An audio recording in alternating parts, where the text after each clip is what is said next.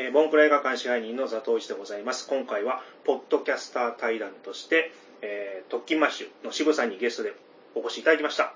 トッキンマッシュ SHIBU です。よろしくお願いします。よろしくお願いします。ということでですね、あの、前回と引き続きなんですけども、えー、9月30日はポッドキャストデー、または国際ポッドキャストデーということで、まあ、それにちなんで、えー、普段は映画関連の話をしてるんですけども、自分と同じ立ち位置である、えー、ポッドキャスターと対談したいと思いまして、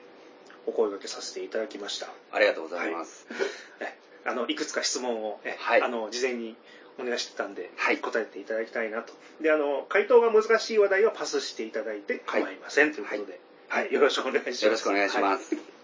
ということで、えー、っと自己紹介とですね、ちょっと番組説明を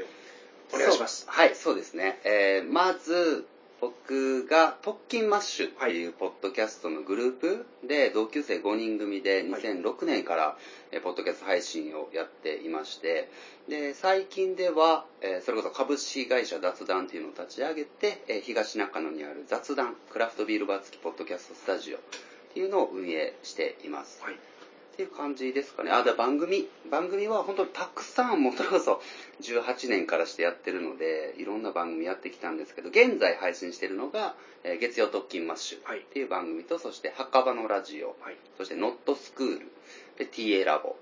で、定期不定期あるんですけど、今のところは4番組を、はい、やっています。はい。はい、僕も東中野の雑談さんに、うん、え、お邪魔していますけども。ありがとうございます、はい、いつも。で実はですね去年あのポッドキャストウィークエンド、うん、何気なしってあこんなに番組数って多いんだな。はいはいはい。であ墓場のラジオっていうブースがあるんだすごいなと思って見てたんですよ、はい、で何にも分からず、うん、今年に入って、うん、あ雑談っていうお店があるんだ。じゃあ行ってみようと思って、うんうん、カウンターの中の人と喋ったら中の人かいみたいな。あそうそうそうですよね。そうだから一さんとお会いしたのはそのまさしく雑談をやったから出会えたので、そうですね。あれ、あの時来てくれてたんですよね。ありがとうございます。そう、ウィークエンドは僕が、集いさんに、えっと、持って行って一緒に実現してもらったイベントで、はい、その中で、え僕も墓場のラジオとして、えっと、ギャラリーで、なんかこう、墓場のラジオ展っていうのをちょっとしたりとかして、はい、っていう、そこに来てくれてたんですよね。はいありがとうございます。いや、まさかまさかで、あの、こういう出会いがあると思わなかったので。うん、いやこういう出会いを求めていたから雑談を作ったっていうのも ありましたのでね。嬉しい限りもう最近はね、月曜特勤マッシュでちょっといろいろ話題にしていただいて、うん、いや、本当にね、これもう大丈夫なんかなと思って、雑談、雑談のお客さんをね、こんな風に話のネタにして、どこまでこれ講師今度は許されるんだろうと思いながらも面白いからいっか、みたいなんで。こっちもこっちで酔っ払ってるからいいですよって言っちゃったんですけど、冷静に考えたら、そうそうあの、思ってた量の2桁ぐらいでかくなってるなと思って。はいはい、話がね、聞いてくれてる人もね。はいはいはい。いやでもこっちとしても言ったねっていうことで、現地は取りましたよって。なんかね、最近お店行くたびみんなこっち見てニヤニヤしてるから。ああ、そうなんですよ。月曜ときましてでね、そうそう、いちさんから、えー、雑談で聞かせてもらったちょっと面白話を紹介したっていうのが、ね、いろいろまあありまして、はい、詳しくは月曜をね、はい、聞いてくれて嬉しいなと。ということで質問をお願いしてもいいでしょうかね。はい。はい、まず質問一発目。ポッドキャストを始めて何年になりますか？なので2006年の4月の1日、はい、嘘みたいなエイプリルフールの日に配信1回目を行ったんですよ。なので、どれくらい？今現時点で9月30日なので、17年とちょっと、うん、18年とちょっと？かな？もうよくわかってないんですけど、それくらいですね。ちなみにうちの番組も4月1日なんですあ、本当ですか、はい、すげえ。へえ。いや、なんかど、どうせやるんだったら、年度が変わる時とか分かりやすいわ、はい、ああ、そういうことだったんですね。3月頭ぐらいに取っといて、はいはい、じゃあもう分かりやすい日で、えいってやったのが2010年4月1日でした。僕らは、H さんってどれくらいやられました13年目になります。13年目。だから僕らがやってきた時、やってた時っていうのは、まだね、ポッドキャストがポッドキャスティングみたいに呼ばれてたぐらいの時期、なんならネットラジオって言葉の方が市民権があった頃で、なんかその収録をして配信をする、これがポッドキャストだ、みたいな認識もないまま始めてるんですよ。はい、あつまりはその、MP3 レコーダーを真ん中に置いて、とりあえず撮る。あ、ちょっと次の質問に誘わっ軽食しちゃいます？大丈夫ですか？ごっちゃにしてもいいですか？次の質問できっかけってあると思うんですけど、僕らは本当に同級生5人組なんですけど、あの、僕とのぶちゃんっていう、後に墓場のラジオを始める2人が、たまたま徳島、僕ら地元徳島で、今も徳島から配信してるんですけど、はい、徳島で23歳の時かな、自分が。うんなんかこう、仕事終わりに友達もいなかったので2人とも、なんかラーメン屋さんとかマクドナルドとかにこう、仕事終わり、なんか集まってたんですよ。で、ああでもない、こうでもないって話をして、いや待って、これ、この話おもろいだろうって勘違いをして、うん、これ誰も聞いてない、もったいないな、どうする？わ、じゃあこうしようっつって MP3 レコーダーを買ってきて、真ん中に立てて録音して、それを当時、ポッドキャストとかもわかんないから、なんかとりあえずブログサービスに貼っつけて、ハテナブログですよ。ハテナブログにそう MP3 のデータを URL を単なる貼っつけてであの当時から僕イラストとかデザインとかやってたので、はい、なんかそれをこう CD のジャケみたいに、はい、今でいうアートワークね、うんうんうん、エピソードアートをつけてそれをあの同じく特勤マッシュの後メンバーになるあっくんっていう子にあのメールで送ってこれ聞いてが始まりなんですよ。そうそうそう。で何でしたっけ？そうきっかけは、えー、何年目でしょうか？ときっかけですね。ですよね。なのでそうそうそんな状態だったんで4月の1日年度末だとか、はい、もう何もなくたまたま撮って MP3 の記事を上げてアックにメールをしたのが4月1日だっただけっていう話なんですよね、そう何の戦略もなかった、でも結構今の、あの、ポッドキャスターで雑談系のやつあるじゃないですか。はいうん、結構もうやっぱり仲間同士で面白いから発信しようよって発端って結構多いと思うんですよ。そうですね。だから本当走りの走りみたいな。ね、そう、今思えばそうなりますよね。当時は YouTube もまだそうヒカキンとかヒーローが出てこなくて、2006年の頃の YouTube ってまだこうアメリカのホームビデオが流れてるみたいなレベルの頃だったと思うんですよね、なので YouTuber ってことはもちろんなかったし、はい、YouTube って概念もなかった、はい、で僕とノブちゃんがたまたまラジオが好きだったから、はい、日本放送の「オールナイトニッポン」の「ナイナイ」のリスナーだったんですたまたま、それが出会うきっかけ友達になるきっかけだったから、まあ、必然的に声で発信しようみたいなのはあったんですよね、っていう動機ですね、うん、ですよ。あでもうちもちょっとそれ近いっちゃ近いんですよね、うん、あのやっぱり仲間内で喋ってるのが面白いっていうのが、ちょっと一個あったんで、はい、でもこれだけだと弱いなって思ったんでじゃあ映画っていうのを無理やりくっつけて。なるほどね。そうそう。あの当時だから2005年6年言っても、はい、あのアップルポッドキャストの中ではちゃんとこうアートワークが並んでいる中でカテゴリーとして強かったのはやっぱ映画だったんですよ、はい、映画とね心理学、うんうんうん、ね覚えてます？いや、ちょっとそまだその時僕見れてなかったと思います。あ、そうなんですか。iTunes の中になんかあるみたいな。だから iTunes の存在すら知らなかったです、当時が。ああ、でもそんな程度でしたよね、みんながね。うん。あ、RSS をこう、コピードラッグして、はい、なんか配信できているみたい、みたいな。SNS もないから、これを誰かが聞いているだろう、みたいな。そんな頃だったですよね。あれニフティのランキングみたいななんかありました。えっとねニフティがえ？っとねニフティがえっと、サポーテッドっていうか作ったのかな、作ったサービスで、ポッドキャスティングジュースっていう、そうそうそうプラットフォームがあったんですよ。でそれも早々に多分やっぱり収益が上がらなかったので撤退したんですけど、後にね、びっくりする話で、あの、ポッドキャスティングジュースをやってましたって人が雑談に来てくれたんですよ。胸熱で。ああ。あれ結構登録者数が目に見えるじゃないですか。あの時ランキングがはっきりとありましたよね。だからあれ結構モチベーションになったんですよ。今でも覚えてます。僕ね、あの、172位が最高だったんから。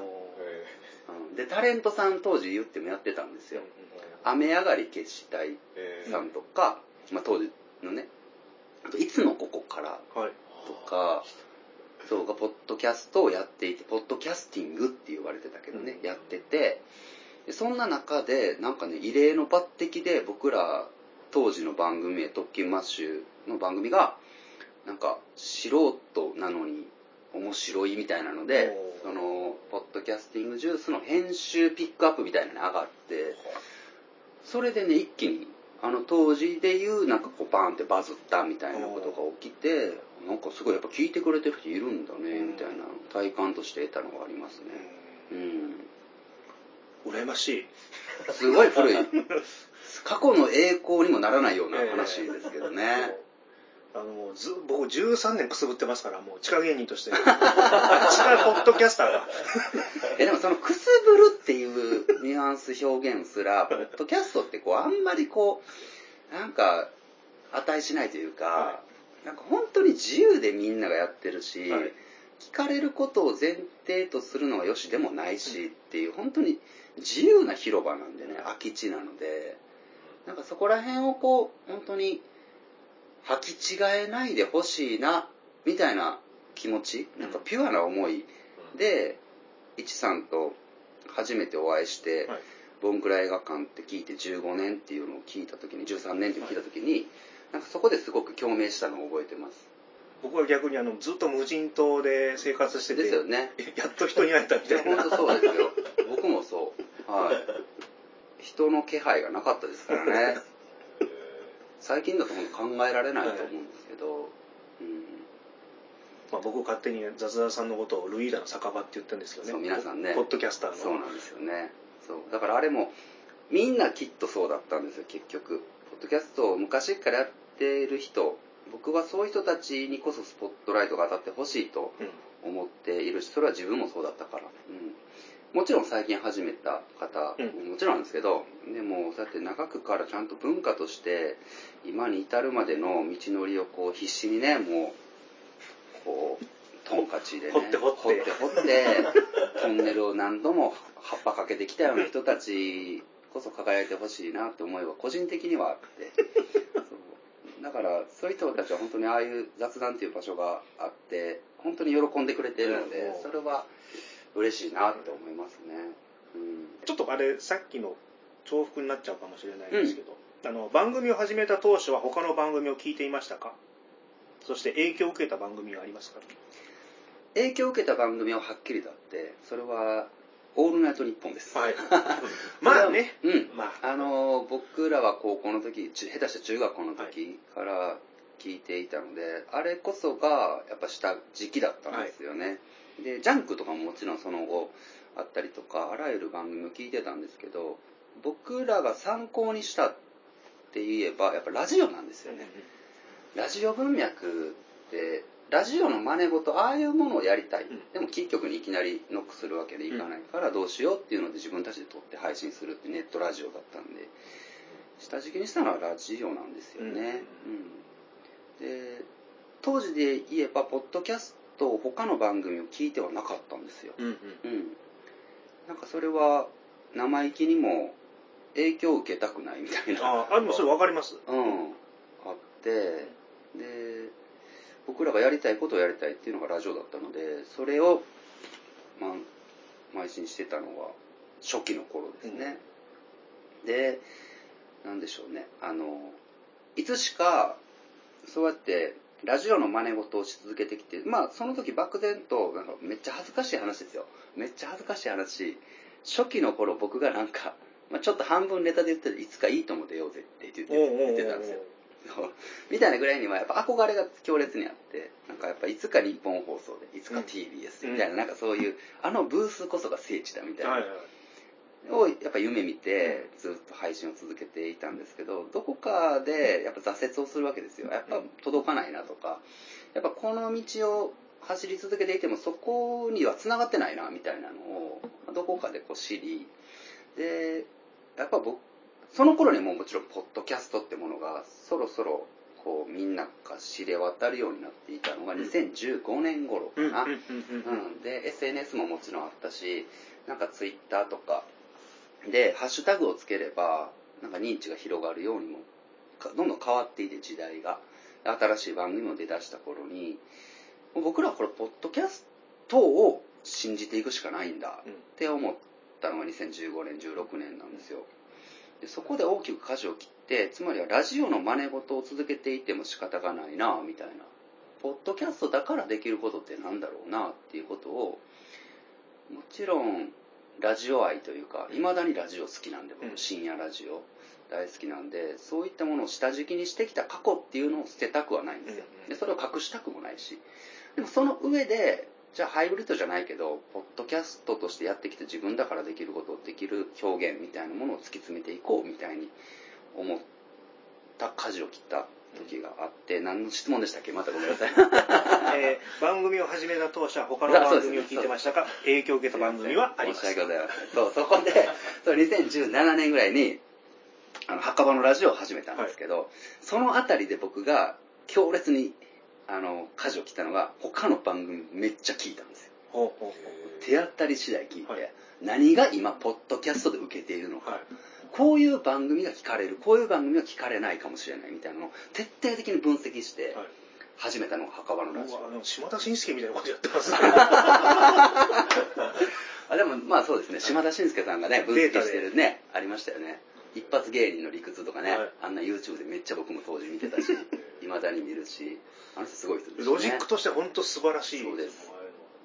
であでもそれで言うと僕はもちろん島田紳介だなんて自信するそれさらさらないですけど あの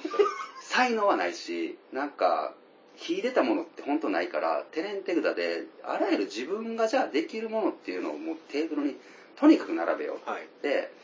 まあ絵が描けるデザインができるそっち方面で番組が面白くなくったってそっちで引っかかる人が作れるんじゃないかとか、あとは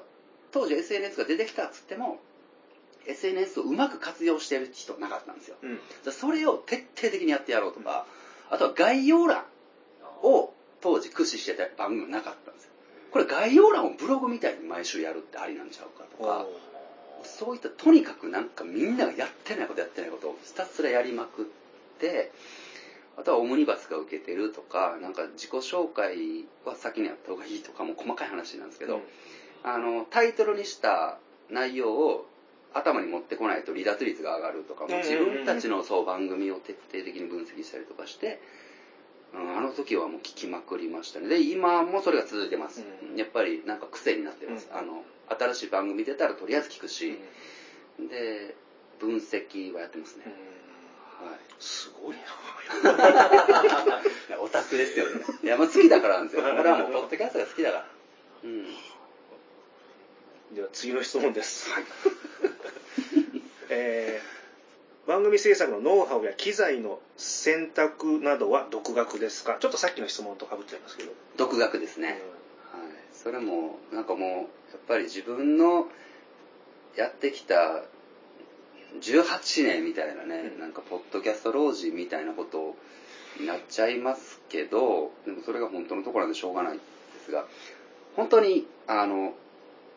調べようにも調べる方法はなかったんですよね。石さんもご存知。だってもう型がないから、やってみて崩して、やってみて崩しての繰り返しで。うん、でね、機材もね、充実してなかったの。全然。うん、あの、本当に、あの、音楽を作るような人たちのミキサーとか、本当にここまでのスペックいらないよねってものしか売ってなかったし、うん、で、じゃあパソコンにつないで簡易のマイクでってなると、今度はそんな、その程度の介護感のあの機材で、はい、っていうのもなかったんです選択肢そういうものってなかったですよね、うん、本当に何もない時代。ででもなんか恥ずかしい話というか当時でも聞かれるようにするにはっていうのでまず音質は絶対に良くなければならないっていうのがあったんですよ、うん、っていうのは僕らの喋りなんて所詮は素人だしどこの誰が喋ってるかもわからないようなものをどこの誰が聞いてくれるはずもない。だったらせめて聞いててあの嫌にならない程度の音質は絶対になければならないみたいなのを貸してて。だから一生懸命頑張って早々にこうミキサーを買ってきてマイクを揃えてででもねもう可愛い話ですね。あのマイクスタンドまでは買うお金がなかったんです 何ですかこれ浅草キッドの歌詞 何でしたっけ？あの、えー、状態を揃えて、揃えて、も揃えて、それだけど、あの、靴買う金はないという。本当それで、だからホームセンター行って、パイプ？なんていうのあのね、プラスチックのやつなんか継続できるみたいなの買ってきて、無理くりこうやって、ちょっとテーブル動いたらガタンって崩れるやつをね、嘘でもなく3、4年続けてたんですよね、みたいな時代もありましたね。うん、だから独学ですね、うん、思えば。もう今みたいにあのポッドキャストのやり方なんてどこにもなってないし。でもね1個あったんですよ、はい、もうホームページの名前も思い出せないんですけど、一つの番組が唯一そういう自分たちのオープンソースにして発信しているブログがあって、うん、そこ参考にしましたね、うん、そこでだからミキサーとかを紹介していて、はい、マイクとか今ないんですよね探してスクショだけでも撮っとけばよかったなと思って、あのちょっとぼんやり覚えてるんですよね。なんかねあの黒子、はい、黒子っぽい画像が人の画像がなんかこう紹介しているデザインの右上にあって吹き出しとかでこれがマイクの紹介だよみたいな。そうなんかそういうねチュートリアルやってくれてるサイトがあって今もしこれ聞いててそれ俺だよって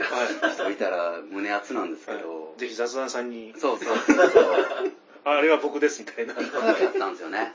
2006-7年ぐらいに、うん、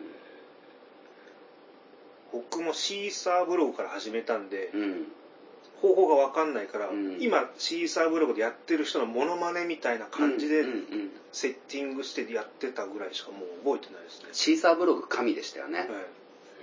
あの当時はあの結局 MP3 上げていけば上げていくほどサーバー容量っていうのがあって限界が来るから上げられなくなるんですよね、うん、過去のやつ消していくしかなくなるみたいなのがある中で、シーサーブログだけが唯一あのそういう増設みたいなのができたんですよね、ある程度もう溜まったらちょっとお金出せば。ちょっとお金出せばっていうのがあって、その後にねあのうわ名前が出てこんな。なんかまあいくつかねそういうサーバーサービスもあったんですけど、うん、シーサーはすごく良かったですよね、当時ね。ちょっと今渋さんにね、あの相談してますけど、シーサーからどうやって引っ越そうかっていうのをね。あそうそうそうそう。だからそれは今元アンカーで現 Spotify for ポッドポッドキャスター for Spotify、はい、Spotify ポッドキャスターかな？が多分中の人に連絡取ったら、はい、その引き継ぎの作業を教えてくれるはずなんで、ちょっと一さん連絡した方がいいですよって言ってるんですけど、ちょっと今、あの、やってる最中で、相談中なので、本当に助かってます。今はね、もうああいうサービスがあるから、いくら上げても無料でしょ？ね、いいですよね。その、前僕ワードプレス使ってたんですけど、やっぱワードプレスもサーバー負荷がすごいから、落ちちゃったりするんですよ。へ配信日とかに聞け、ダウンロードできないって人がいたりとかして、これもこれで問題だなとかいうの、全部今解消されてるから。だから最近始めた人ってめちゃくちゃ環境いいですよね。そう考えると。いやもう本当に、ね、それはもう呪いの言葉ですよね。わしらはな、そう、本当にそう。本当にそうです。すいません、インターネットの人会始まってしまいました。本当に今始めた人知らねえよって話だった 知らない。まあでもね、それすら僕らだって、はい、その、その大昔、はい、あの、番組持ちたい、ラジオで喋りたいって人だっていたはずなんですよね。はいでもアマチュア無線しかないみたいな時代もきっとあったはずで、あ恵まれてるなと思いますしね。うん、僕始めた動機の一つにあのロフトプラスワンってあるじゃないですか、はい。うん、あそこでトークライブやってる人って何かしらのまあなんですか権威というか、はい、まあプロみたいな感じの人ってそうですねじゃないですか、はい、でそれをトークとしてお客さんが聞いてくれると、うんうんうん、でああいう場所に立ちたいなとこう観客として思って見てたんですけど、はい、でも何のスペシャリストでもないから、うん、あそこに立ってる意味が全くないし、うん、じゃあポッドキャストだったら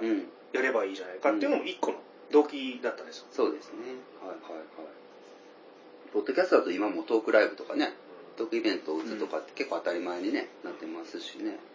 でもポッドキャストやったおかげで回り回ってちょっと出ないって言われたことがあって。うん。へえロロフト。はい。え。えすごい。あのテイクラキャノンボールのビーバップミノルさんってわかります。はいはいはい。ちょっとあの人のイベントあるから出てって言われて。夢叶ってるじゃないですか。もうちょっと一個ビンゴ穴開いたって。というのがありましたっていう。夢が叶ったという。じゃ続いての質問ですね。えー、っとリスナーの方々の反応は意識しますか？リスナーの方々の反応があってこそ続いているとは思うんですけれども、意識するかしないかっていうと、していないです。うん、はい。もう、中の人たちでちゃんと楽しめればっていうぐらいな感じですか、うん、そうですね。始まりがそれだったしでどこかそ本当ねそんな話本当にしないんですよ。特勤マッシュのメンバー5人。なんかでも自分たちをモチベートしてるのは自分たちが楽しいからだよねっていうのはなんかなんかあって、うん、あの言葉にするまでもなく、うんうんうん、なんかうんリスナーさんが喜んでくれるっていうのはもちろんなんですけど、うん、その一個上に自分たちが面白いことかどうかっていうのが結構ね、うん。うん、あってでそれがねなんかこんなことやろうと思ってるんだみたいなのをふわっと僕が話したりしてそれはおもろいみたいなことを言うん。ですよ。おまあなみたいな。なんかその自分たちがおもろいかっていうのが一個軸としてあるのでボツにすることもあるんですよね企画とか、うんうん、そう。そういう意味ではだからやっぱり意識しているのかっていうとしてるんですけどそれが軸にはなってないっていうのが答えですかね。うん、だから意味わからないことするんですよ、うん、あの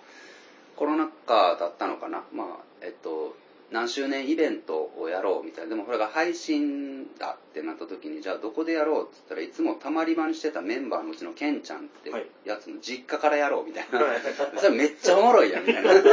でも見てる人何がおもろいみたいな。でも俺らおもろいよなみたいな。でケンちゃんのお母さんがあの ドリンク持って現れるとか。それ絶対おもろいっつって。で、ケンちゃんはなんか、まあ、もうしゃあ、まあ、しゃあないよって感じだけど、そうそう、本当に、そんなことをやってますね。いいですね、実家あるあるで。うん。楽しそうにやってると空気感って伝わるじゃないですか、あの、うん、リスナーさんにも。あだから本当ありがたいことで、そういったことを、僕らがおもろいと思ってることを面白がってくれる人がやっぱり最前列で座ってくれてる実感はありますね。うん。うん、あと、雑談さんに伺うと、ちょうど渋さんいない日とかもあるんですけど、はいはいはい、あの今日いらっしゃらないんですかっていうリスナーさんとか、あねそうそうそう。わざわざ遠方から。ね本当に申し訳ないなすごいなと思っていうこと見てるんですけど。よかったらおじさんの番組も聞いてくんない？って言ったらああ大変 はいし私とトリビアさんとでよくやってますけどね、いやでも本当リスナー様の熱量ってすごいなと思って会いに行くってなかなかないじゃないですか。それはときますとこれちょっと僕の個人的な思いなんですけど、うん、あの面白がるのも才能だってことを僕はずっと思っていて、ポッドキャストなんてましてやそうで、うん、あのラジオとポッドキャストのいろんな違いいっぱいあるんですけどそのうちの一つに結局ね見つけに行くもんなんですよポッドキャストって、ラジオってたまたま流れることはありえるんですけど、はい、ポッドキャストって絶対たまたまは流れてこないんですよ、うん、めがけて聞くからつまりはあの、面白いんです、楽しいんです、大好きなんですってリスナーさんが言ってる、そこの一番最初は、あなたが、あの、その再生ボタンを押してるっていうことが事実としてあるんですよね。でそれが、あらゆる、このなんか市場調査だったり、ポッドキャスターさんへのアンケート、リスナーさんへのアンケートとかで、結局、あの、情報感度が高いっていうことがで、うん、出てるんですよね。あの、ポッドキャスト聞いてるリスナーさんって他のえー、プラットフォームだったりコンテンツ消費者に比べて情報感度が高いんですよ。それって結構その少佐なんだと思うんですよねだからポッドキャストが好きな人たちの熱量って他のコンテンツが好きっていう熱量に比べて相対的にまず一旦高いっていうのが多分きっとあってそこの恩恵を受けているっていうのがありますよねだから僕らが面白いからそれは当然だろうではもうなくて、あの、ああ、あなた優秀だだからですよ。なんか、うん、ポッドキャストを今、知らない人も多い中で、うん、ポッドキャストそもそも知らない人いっぱいいるじゃないですか。うん、そんな中で、ポッドキャストが面白がれている時点で、あなためっちゃ優秀なんですよっていう、そこ誇っていいのにっていう、なんか、思いは結構あったりしますね。ね。うん。ちょっともう一個やぼったい質問なんですけども、うん。えー、他の番組はご自身の番組のランキングを意識しますかってこんなことね。あランキングね。ランキングはでもまあ気にはなりつつも意識はしてないですね、はい、それも結局。もう最近だと特にですね。あのはそうですね、ハッカーのラジオ、さっき作ったそのとにかくとことん受ける番組目指そうってした瞬間は、それが合ってるのかの答え合わせでランキングめちゃくちゃ意識して、でちゃんとアップルで、スポティファイで1位取ってるんですよ。だから間違いではなかったなと思って。で、その後、結果としていろんないろんなことが結びついていったのであの時自分が舵切ったのは間違いではなかったんだなっていう判断基準としてはランキングあったんですけど、うん、それでなんかホッとした部分っていうか、うん、なんて言うんだろうな。あなんかややれば、ま、真剣にそこ目指せばあできるじゃんっていうなんか自信みたいなものがあ,、あってだから今だって多分本気でそこにリソース全部投入してマジなもん1個作ったら結果は出せるぐらいのもんが自分にはあるぞ、うん、嘘でもこんだけポッドキャストばっかり考えてきた日々を過ごしてきてるんだからっていうのがあるからこそ、うん、最近はほ本当にもうランキングっていうのを意識してなくて、うん、それよりももっと自分が作りたいものっていう、なんか作品作りみたいなことを、特勤マッシュはやっているんですよね。なんか、今その刹那に聞かれることももちろん大事なんですけど、ポッドキャストのいいところってアーカイブされていくことだし、あの、今ランキングに上がっていなかろうとも、時代を経て何年か前のエピソードに感銘を受ける人がいたら、その人ね、価値のあることだし、それってランキングじゃ測れないものだし、もっと言えば、リスナー数やっぱりみんな増やしたいそれは当然の動機なんですけどリスナー数が多くなくったってあのもし一人一人のリスナーの熱量が継続できる未来が来るとしたらそこって多分ねあの1万人聞いているけどふわっと聞いてる番組と、100人しか聞いてないけどあの1人がもう1000回繰り返し聞くような番組みたいなものがなった時そのランキングの価値って全然変わってくる。っていうなんか未来の軸まで見据えてものづくりしたいなと思ってて、だから刹那的な思いっていうのは最近はもうなくなりましたね、なんか1位取りたいとかうーんせっかくなのでちょっと言うと本当個人的な思いですけど雑談にねあのやっぱりポッドキャスターすごいたくさん来てくれるなって、1年で、ね、150組ぐらいもう来てくれるんですよ。本当に。なんかもうちょいかかるかなって思ってた月日が1年で済んだぐらいにたくさんの方来てくれてたくさんの人と直接お話しする機会もあってでそれでポツポツ聞くのがやっぱりその今ねポッドキャストがどんどんこう注目されてきてあここの音声市場は狙い目だみたいにねなってきているじゃないですか。それって文化の成熟としてはめちゃくちゃありがたいことだし、これは絶対通るべきだしこれがもっと大きくなっていくべきだと思いつつもその上でインデペンデントでやってきた人たちはやっぱり例えば、えー、キー局のラジオ番組が切り抜きだったりそのまんま流れているものがやっぱり独占するじゃないですか、ランキングを。だからあれをこうやっぱり目の敵にしてとか、あれを追いつけ追い越せみたいにとかされている声をよく聞くんですね。でそれは当然のことだし、僕も思わなかったこともなくはないんですけど最近思うのはそれ多分違うなと思ってて、なんかあれは一つの道なんですよね。で思えば多分表現ポッドキャストを真剣に表現するポッドキャストを使って自分がやりたいことをやっている方たちにとってそもそも同じレースじゃないんですよ。うん、うん、なんかとあるアーティストの方がインタビュー記事で、えー、アイドルの方が CD を握手券付きで売っているのどう思いますかっていうので、はい、いやそもそも同じものを売ってるあのなんかアイドルが昔プロマイド写真を売ってたのが CD に変わっただけですみたいなことを言ってるニュアンスにめっちゃ近いなと思ってて、うん、だから動機も違えば、うん、そもそもなんか敵対するもんでもないから、うん、全然気にしないでいいんじゃないって、気にしてそこ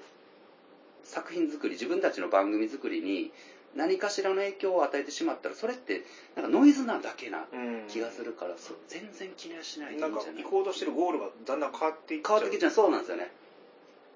なんか、うん、遠回りになるだけな気がするから、うん、そういう意味でもさっきの話になるけどランキングっていうのはあくまで一つのプラットフォームの指針なんで、うん。それでコンテンツメーカーというかクリエイターが心折れちゃったりするっていうのは多分誰も望んでないし、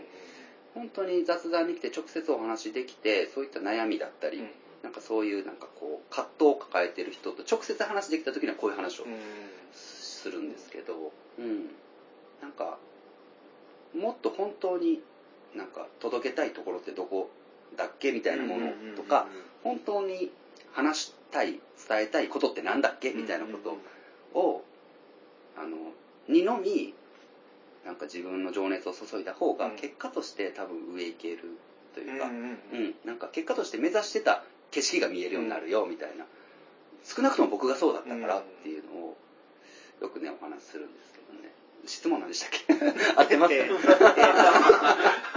僕のあるあるなんですけどごめんなさい。他の番組はご自身の番組のランキングを意識しますか？というそうですね、はい、なので、うん、しないですね、はい。まあ、あの初期の頃ってやっぱりそのランキング上行くっていうのが本当自分のモチベーションにもなるし他者の評価としても分かりやすいっていうのがあるから、ついついそっちに目が行きがちというか。そうですね。だから初期の頃はでも確かにありましたね。目標にもしてたし、うん、でもランキングに出ることが取り急ぎリスナー数を増やす唯一の手段だったじゃないですか、うん、でも今って方法論がもうさまざま増えたからこそ、うん、なんかそこの重要度が僕は減ったっていうのがありますね、うん、うん私も初期の頃そればっかり気にしてたんですよ、うん、ただずっとやり続けてることによって、うん、じゃあどうすりゃいいのってふと思って、うん、でまあ、差別化として他の番組と違うことをやろうやろうとしてたら、まあ、引退された方とか、今でも現役やってるけど、ちょっとお話聞かせてください、いいよって言っていただける方いるんで。これが、ね、インタビューしてあと何十年後かにこれが記録に残ればいいなって確かにうん、多分今おっしゃってたの価値、うん、今分かんないけども、はい、何十年後かにそれが使えるかもしれないっていう本当そうだと思います。あの石板にこう 刻むようなことしかできないなって思って、うん、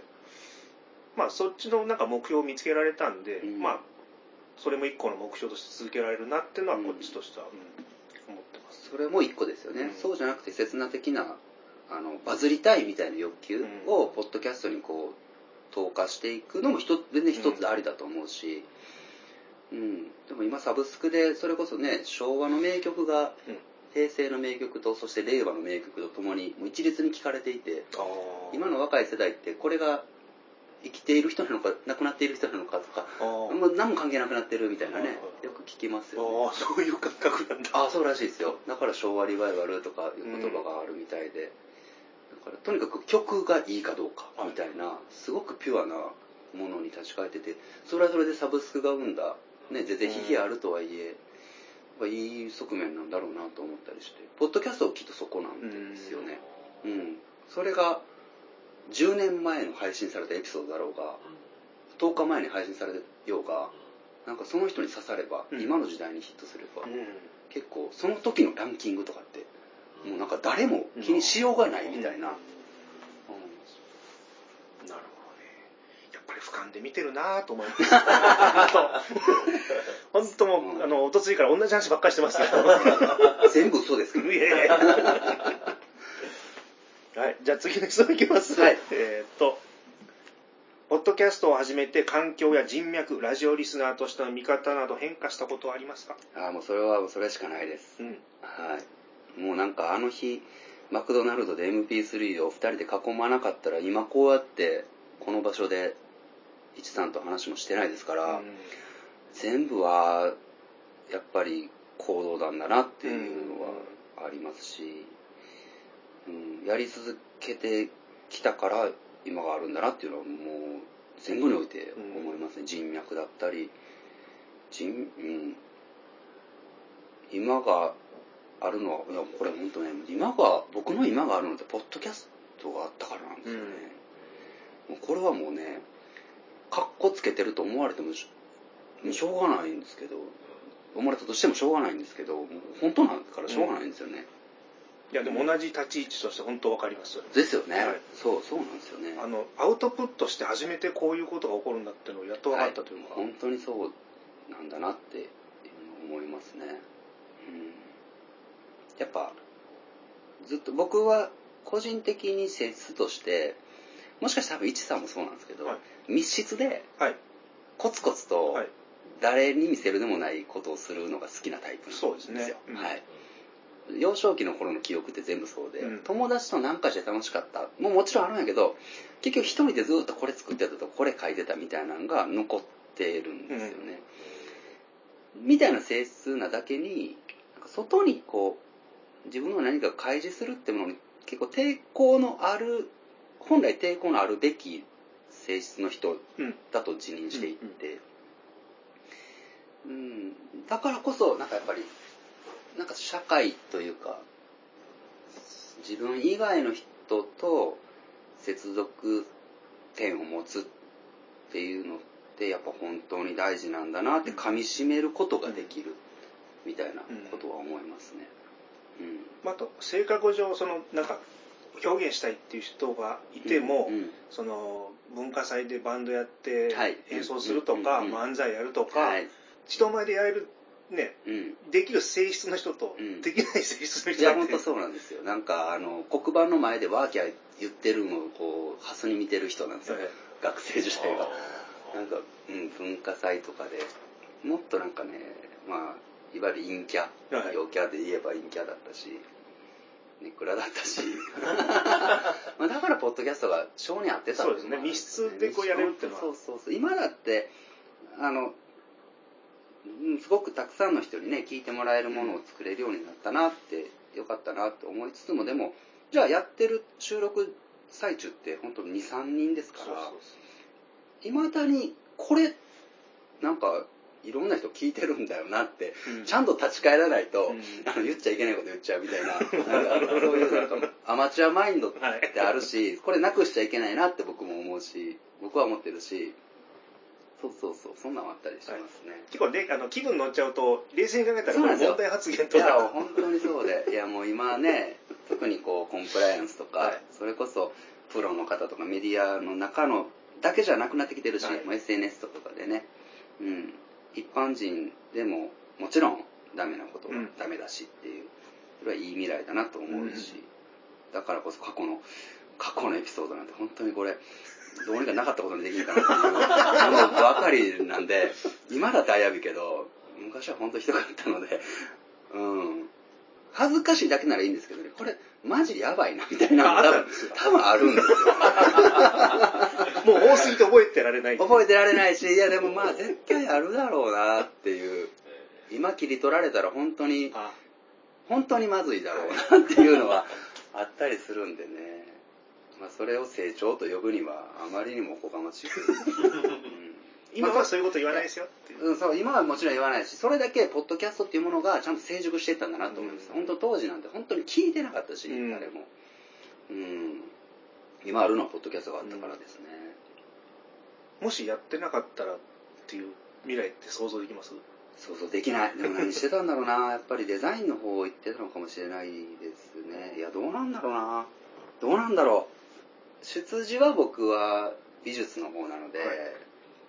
美術予備校とかで講師をしてたりとか、うん、あるいはグラフィックの方でデザイナーやってたりとかで最近までは、まあ、今もそうですけどウェブの方でディレクター業とかそういった畑でいたのででそれをしながら売れないバンド活動みたいにポッドキャストやってたんですよね、うん、ポッドキャストで稼げないから、でもやりたいから、うん、あの他で稼ぐみたいな、うん、そう。でやってたけど今はそれがねまあ振り切って今だって全然生活ギリギリですけど下手したらデザインも捨てきれないっていうデザインが武器にねありがたくもなってるんですけどもしポッドキャストなかったらそうですね。やっぱそっちだったでしょうね、うん、それしかなかったしそれでも楽しくやってたんだろうなと思いますけどでもこんなにたくさんの人と出会うことはなかったでしょうね。うん、うん、それは良かったなと思いますね、うん、あの本当人のご縁ってお金じゃ変えられないじゃないですか、うん、本当、うん、たまたま出会って、たまたま意気投合してとかもあるし、いや本当そうですね、で、まあ、雑談さんもそうなんですけどそのポッドキャスターっていうだけの本当、くくりで、うん、全く違うお仕事の方違うあのご出身の方とかね、うん、本当年齢も違うし、うん、いやもうあまりにもこう 幅広くいるから、はい、めちゃくちゃ面白いなと思ってそれも一個ですよね。だからポッドキャスターさんで本業は今のところポッドキャスト一色一手でやってる人がいないだけに、あの、副業、あ、違う、えー、本業が必ずあるんですよね。ポッドキャストをやってる。それこそ農家の方だったり、バイオ系、テック系、ね、研究職の方だったり、もちろん普通の一般職の方だったり、本業があるんですよね。だからこそこう2つのアカウント持ってるから、うん、ポッドキャストって一軸で出会ってもそっちの方でなんか面白い結びつきが生まれたりとかするんですよね、うん、そこが面白いとこですよねでこっちが全く知らないジャンルの話なんで、うん、なんかあるあるみたいなとか聞いたら、うん、そっちのジャンルにとってはもう当たり前のことなのに、うん、いやそれ新鮮面白いっていう話とかいっぱい出てくるありますよね。生まれる。そうそう。それはなかなか他では味わえない体験ですよね、ちょっと話戻すともし今自分がポッドキャストやってなかったら、うん、ゾッとしました。今あの話振っといたんですけど。何してました？一さんは。いやーくすぶってるもうイライラしてるでしょうね。下手したら事件を起こしてる可能性いや僕もなくはないですよ。なんか吐き出すものがないから。そうわかります。うん。だから一さんは謙遜されるんですけど、一さんはね、結構ね、表現者なんですよね。いやいやいやいや。いや。クリエイターなんですよ。つまり自分で出したいっていう欲求があるんですよ。これってね、結構残酷なまでに分かれてて、そこの大元の、なんかね、あの、炎がない人にってつかないんですよ。やってる人しか分かんないんですけど。うん。それコツとかもないんですよ、うんうんうん、なんていうか。そう説明書もないし、うん、やる人ってやってるんですよ。やらない人ってやらなくて平気で、でやる人ってやってないともう多分ダメなんですよ、これって理屈じゃないですよね。それがたまたまポッドキャストだっただけで、きっと一さんもなのであのポッドキャストじゃなかっただけで何かやってると思いますよ。そうですかね。ものをあの文章を書いてるとか、何かしらのアウトプットをしないときっと気が済まなかった人なんだと僕は思ってます、うん、うん、そうでないとね十何年も続けられない。う。ん。でこれ前も僕言ったんですけどその10回でやめる予定だったんですよ、ポッドキャストは、うん、ただ自分の頭で思ってたトークとか、はい、全然うまくいってないと思って、はい。でそれで頭きて何回も、もう一回もう一回もう一回ってやったら13年経過しましたという。全く一緒です。僕だっていまだになんか反省しかないしもっとこれこうできるじゃんっていう毎週思いますからね。うん。あともう一個ポッドキャストやったことによって、はい、映画見ててやっぱり表現する人が100%の環境でやってるわけじゃないなとかこっちもなんか思うようになっちゃったというか作り手のね、はい、なんかこういろんなものが見えますよね。海の苦しみが、うん、あきっと、うん、本人たちもこうは望んでなかったけどこうならざるを得なかったのかなみたいななんかね。そういうのはまあまあ見えますよね。だから最近映画の悪口がくなった。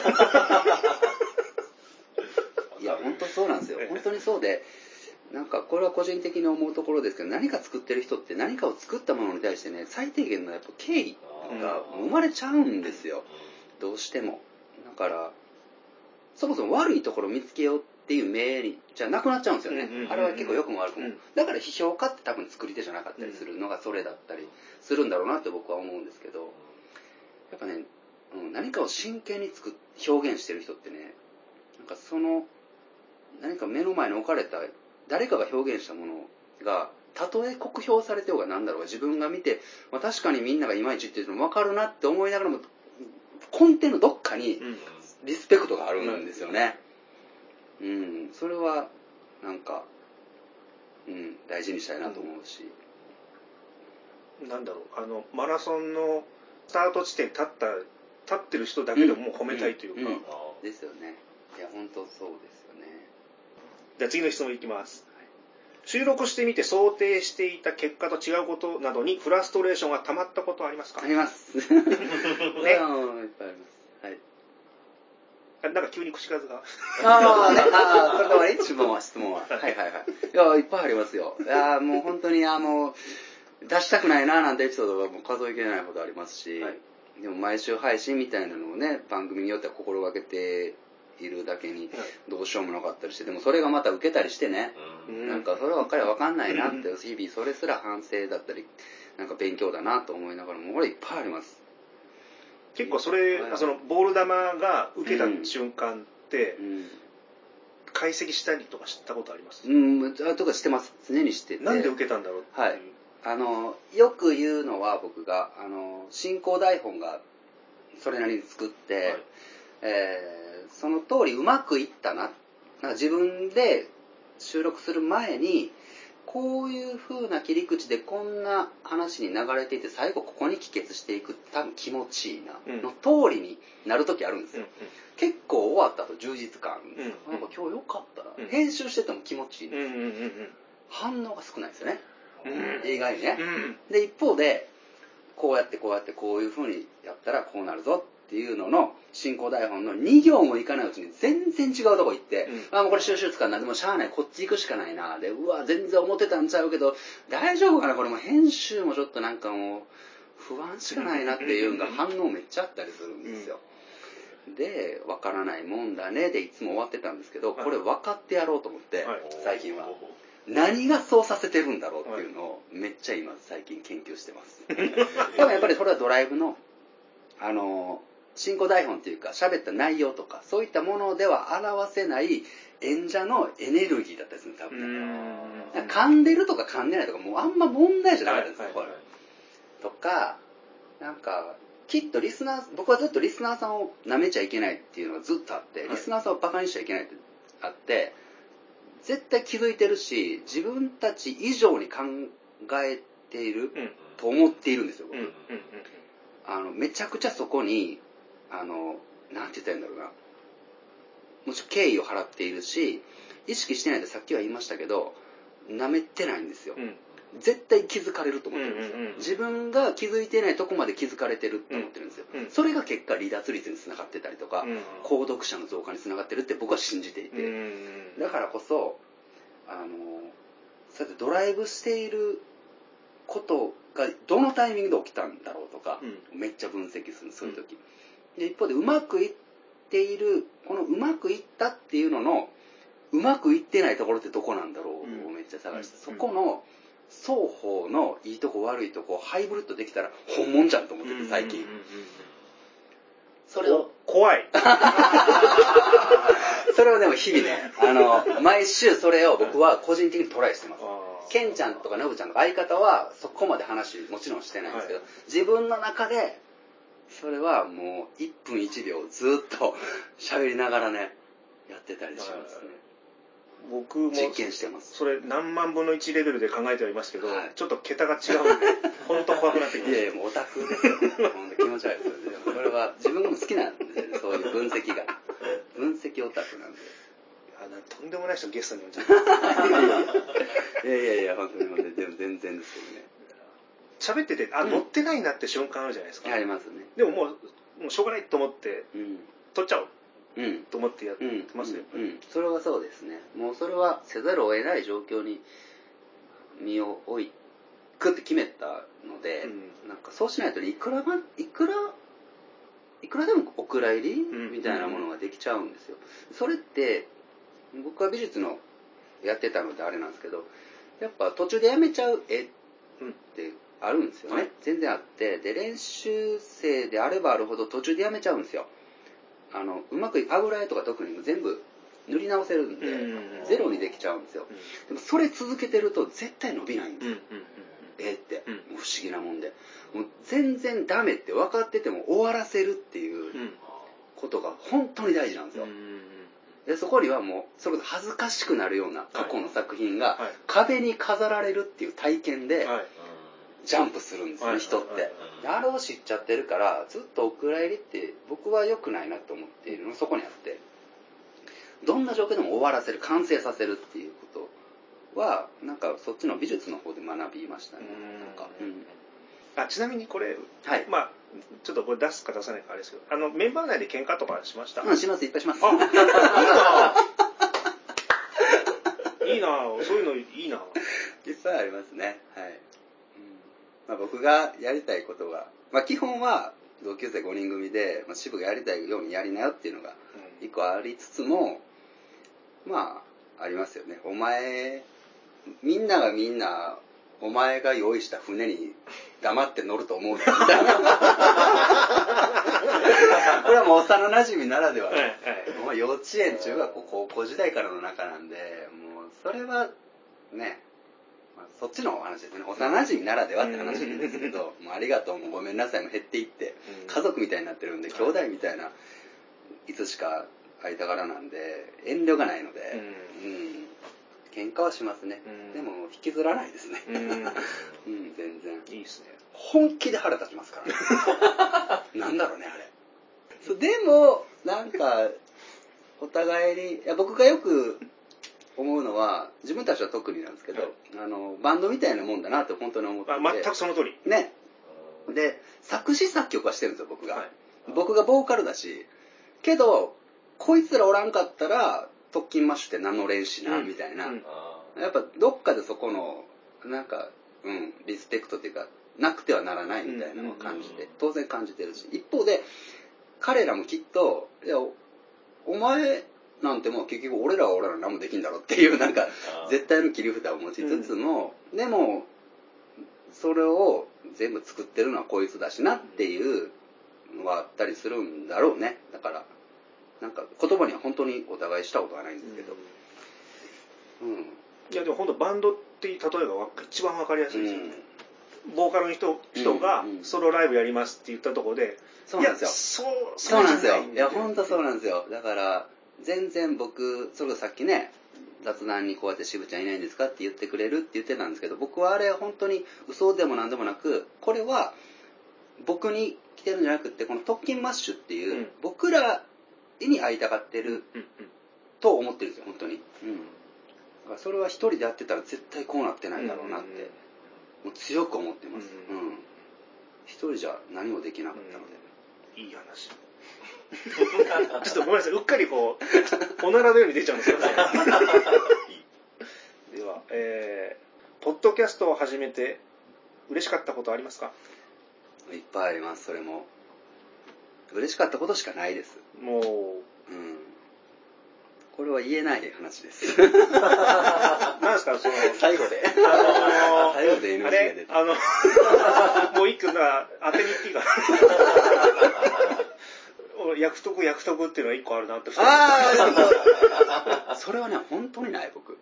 本当にないし。あでもあのノブちゃんっていう子がずっと彼女一人も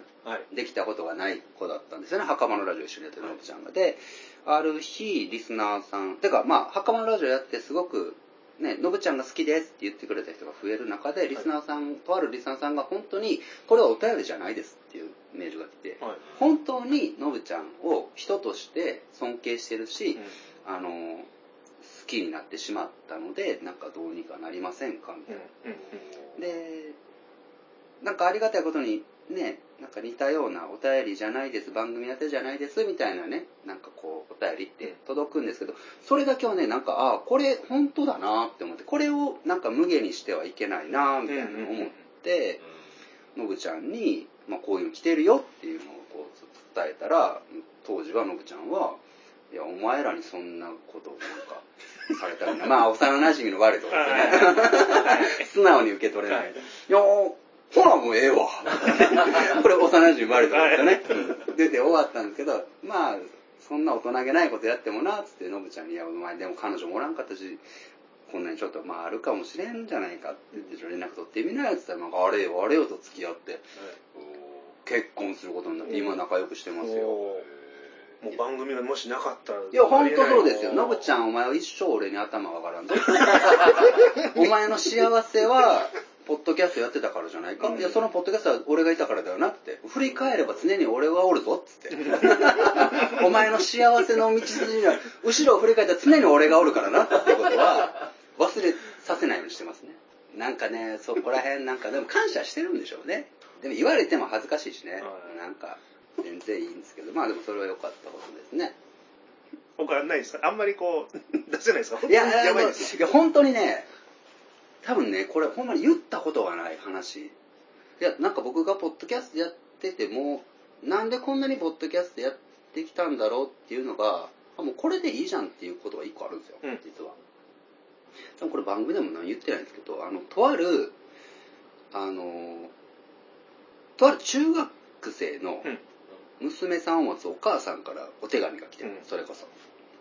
当時娘さんが不登校でずっと、うん、で、まあ、ある日学校行きたいみたいになって、学校に行くようになって今こういうこういう夢があって今高校にも進学できてどうこうなんですみたいなお便りが来たんですよ、うん、であまあまあ良かったことだなと思いながらもその娘さんからもお便りが別で来てて、うん、で自分はもう死のうと思っていた、うん、うん、で何も楽しくないし、まあ、まあ、いろんなことがねまあまああって、でもう絶望していたんだけど本当に些細なきっかけで特勤マスターを知って、うん、なんかこんななんかねなんかそうあの月曜日に配信されるから、とりあえず行きたいって思ったんですって。次聞きたいって思ったんですって。ででなんか本当にくだらない話をしている中で渋ちゃんがこう夢について語ったりとかしてるうちに今はないかもしれないけど何かがあるのかもしれない未来にと思って、でなんか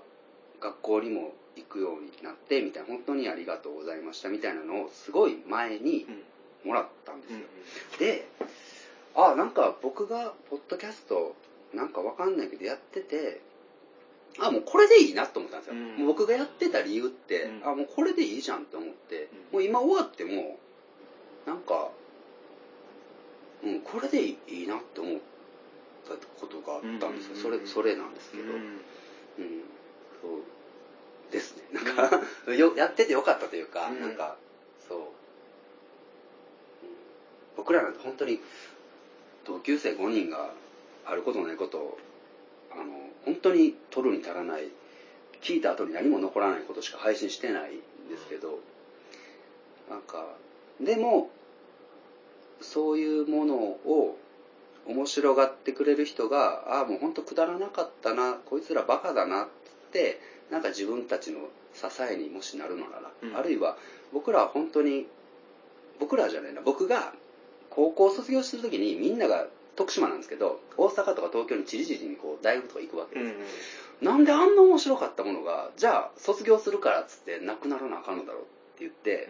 うん、やめたくなかったんですよ。このめっちゃおもろかったんで、うんうん、なんか僕は特に友達があの部活特勤マッシュのこのメンバーしかいなかったんで、うんうんうん一人になるなみたいなのもあったし終わりたくなくってポッドキャストを続けてきたみたいなのもあるんですよ。だからそういう仲間が友達がいるのが羨ましいっていう意見がすごく多くてやっぱり十何年やってる自分にはいなかった私にはいなかったっていう。でだからそういう人たちにあのいや僕なんて言うんだろうなそのそういう人たちがなんかそれで一個なんか救われるような空気を作れているんだったらそれこそが多分僕らにしかできないことなんだろうなっていうのはなんか漠然とあるんですよ、うん、一番なんか奥底っていうかなんかにあって、うん、でそのお手紙をもらったのでなんかもう本当これで上がってもいいなみたいな。今続けてるんで打足なんですよ。だから僕の中で。打足もう終わってもいいんですよ。ロケマッシュってそうそうそう。っていうのは一個ありますね。これ出しても大丈夫ですか？ねそうそう。いや本当言ったことなくて。めちゃくちゃいい話。いやなんかねなんかそういうのをわざわざこれ見よがしに番組で紹介ももちろんしないしメンバーには共有してるんですけど、はい、当然ね。その子が今聞いてるのかもわかんないしね。うん。なんかでも聞いてなくてもいいし。うん。なんかねこうネタにしたくないというか、うんうん、なんねそうそうそう番組やってのお便りでもなかったし、そう。続いての質問です。一緒にポッドキャストをやる人たちやリスナーへのマンネリ回避として工夫されているところはありますか？うーんと、大きく言えばなくて、うん、細かく言えばめちゃくちゃあります。うん、かな。っていうのは、僕らがやってるのは今さっき喋った通りずっとマンネリなんですよ。うんうんうん、いわば、うん、あの、高校3年のあの終わりたくなかったギリギリの頃のあのそれこそケンちゃんの実家に集まってたむろして何でもない話をし続けてたこの会話をやめたくないっていうずっとあのいわば同じ話をしてるんでずっとマンネリなんですよ、うん、でもそれやめるわけにいかないしそれこそが自分たちの味だと思ってるしそれしかないと思ってるんでとはいえそれだけをそれしかないと思ってやり続けてても新規のリスナーさん増えないし、うん、ついてくれたリスナーさんも離れる一方だし、うん、っていうのであらゆる小さな施策はいっぱいある、うん、具体的にはこれ同じ話ばっかりしてんじゃんっていうのをいかにずっと笑わせ続けれるかっていうのはめちゃくちゃ考えてます。これめっちゃ裏の話ですけど。はい。ですねもうずっと喋ってるとそういえばこれ前も喋ったなっていうのがしかないですね。しかない。本当にしかない。もう長くやってるとこれ何週目だっていう自分でも思いますもん、うん、それをなんかやっぱり新しいリスナーさんに向けて放っているし、うん、それは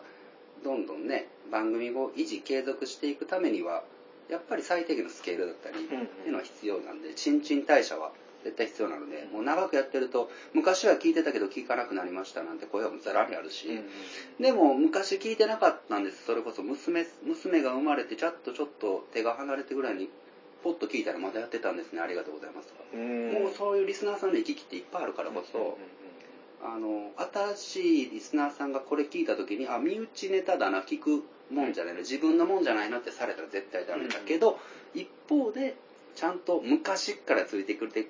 てる人のニヤリ部分も残すみたいな、うん、あこれ昔から聞いてる僕私だから分かるやつ。みたいなのもバランスとしてちゃんとそこめちゃくちゃ考えてます。ね、どっちかが行き過ぎないようにとかは、はい、はい、してます、うん、うちもちょっと考えようそれ、うん、そういう考えるの好きなんで ありがとうございます。じゃあ最後の質問ですね。最終回のプランやめ時を考えたことはありましたか？だから多分死ぬまでやるんじゃないですかね。だから。うん。だから最終回は、うん、配信できなくなった時じゃないですかね。うん。もうなんか完全に生活の一部になってるじゃないですか。人生の一部ですもんね僕なんてね。うん。ひどい話だ。本当にね。しょうがない、うん、今までに間空いた時とかありました？えっ、と厳密にはいくつかありますね、はい、うん、半月半年ぐらい空いてそれも準備期間で空けたりとか、はい、でもあすっごい昔は1年間空いたりとかもありました、はい、なんかそれこそノブちゃんと僕が倹約な仲になって。なんかなんかこうそれこそね 鳥前回トリビアさんがあのなんかこう離れたみたいなのがあったけど、それもメンバーがね幸いなこと5人いたのでそのうちの1人がちょっとあれまたやってよって言ってくれてとかはあったんで紆余曲折はありましたけどね、だ今本当に気にしてるのは最終回の内容とかうんぬんじゃなくて僕が一番最初に死んでしまうと、そこで止まるんですよ全てが特勤マッシュって、僕が全部やってるから、アイパスとかも知らないはずなんで、だから取っとこうかなと思って。衣装的なエピソード。俺が死んだらこれを流せみたいな。そうそうそう。みんな聞いてくれてありがとう。もうこれを聞いてる頃には。僕は みたいな。いや本当に本当に。でもこうもういついつで終わるともしやるとした場合、うん、なんか企画とかそういうのも全然考えたことないです全然考えてないかな考えてないですね、うん、まだやりたいこといっぱいある、うん、うん、ぱいありますね。でも大概もう最初の頃に思ってたことって実現してません？ね。ありがたいことにというか。いやもう本当にそれはそれこそポッドキャストを続けていたからこそ出会えた人とかがいないと叶わなかったことばっかりなので綺麗事じゃなく。うん。だからいろんな人に助けられてあ自分なんか夢っていうのは自分で叶えるもんじゃないんだなってめちゃくちゃ思いますね。うん、誰かが叶えてくれるもんなんだなと思いますね。うん、でもねまだあります。ポッドキャストがあるんですよ1個。ポッドキャスターまだやってないやつあるんですよ。これめっちゃ早くやりたくて誰にもやられないうちに。ポッドキャスターががめっちゃかっこよく見えるやつがあるんですよ。それやりたい。ポッドキャスターってかっこいいじゃんって思えるやつが一個浮かんでて。また後でお話しますねもう僕どうやってね、聞いてもらおうかってずっと考えた時に、はいはいはもう迷惑系ポッドキャスターしかアイデおね、ナイホルも一個あれですよね。音だと全然通じないい。今、寿司を舐めています。こ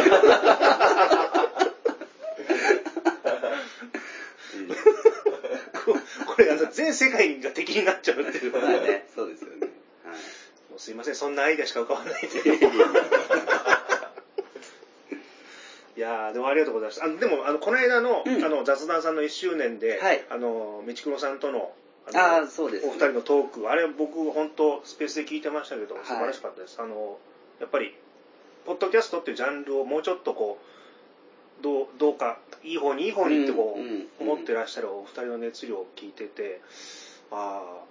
いいなちょっと出会えてよかったなっていうのは思いましたね、やっぱりねなんかうん自分がどうなるってもちろん大事なんですよね、はい、モチベーションとして。自分がどうなりたいみたいな。でもそれ以上にやっぱり聞いてくれている人とかっていうかポッドキャストの人口が増えれば増えるほど自分がここ行きたいの高さがまた上がっていくじゃないですか、うん、だから自分が上がっていきたいぞっていうなんか自分がっていう思いとともにここの場所をっていう思いも一緒にしていきたいなとは思っていて、それがまあ長くねポッドキャストをそれこそやり続けてきてうん恩返しになるし、まあそろそろねもうルフィでいられないっていうかなんかね なんかこうシャンクスにならなきゃいけないって葛藤の中でね、まあ、自分も41とかですからまあそういう風なフェーズに来たのかなっていう、うん、まあそれも大きな挫折だけどまた新しいなんか目標だなと個人的には思ってますけどね、なんかうん。そうそんな話をしましたね、はい、1周年の完全なアンオフィシャルな スペースだけで喋らせてもらったんですけど。はい。いや僕あのあれ聞いて本当反省しました。もうちょっとちゃんとしよう。いやいや。全然そんなんいいんですよ。もうアホなことばっかり言うのやめよう。いやいやいや僕らは、まあ、僕はあれを喋ってもアホなことを一さんより言い続けますから。はいということであの質問は全て終わりました。ありがとうございます、はい、すいませんなんか。渋さんからお知らせあれば。お知らせ？なんもないな。やってるんで聞いてくださいしかないんですが、まあ僕ら、えっと、特勤マッシュっていうね、あの番組、あグループ名で、えー、番組いろいろやってるので、もしよければね、いろんな、いろんなテイストでやってるので気になったやつを聞いてくれたら嬉しいなっていうのと、あとは、えっと、雑談で、えー、あ、東中野でクラフトビールバー付き、ポッドキャストスタジオっていうのを、雑談っていうのをやってるので、もしね、えー、興味ある方、気になる方は、リスナーさん、ポッドキャスターさん、そうでない方、限らずね、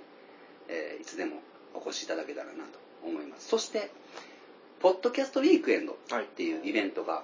この年末12月の16日土曜日に下北沢ボーナストラックっていう場所で開催されるので前回までは3000人規模のポッドキャスターさんが、えー、グッズを出品したりリスナーさんがそこを歩きたりっていうなんかポッドキャストの、えー、リアルなイベントがあってそれもすごく楽しい一日今まであってきたのでもしそちらも良ければ、えー、ご来場いただけたらなと思います。はい以上です。はい。はい。ありがとうございました。今回はね、あの、渋さんに来ていただいて、もう、助かりました。いえいえいえ、ありがとうございました。楽しかったです。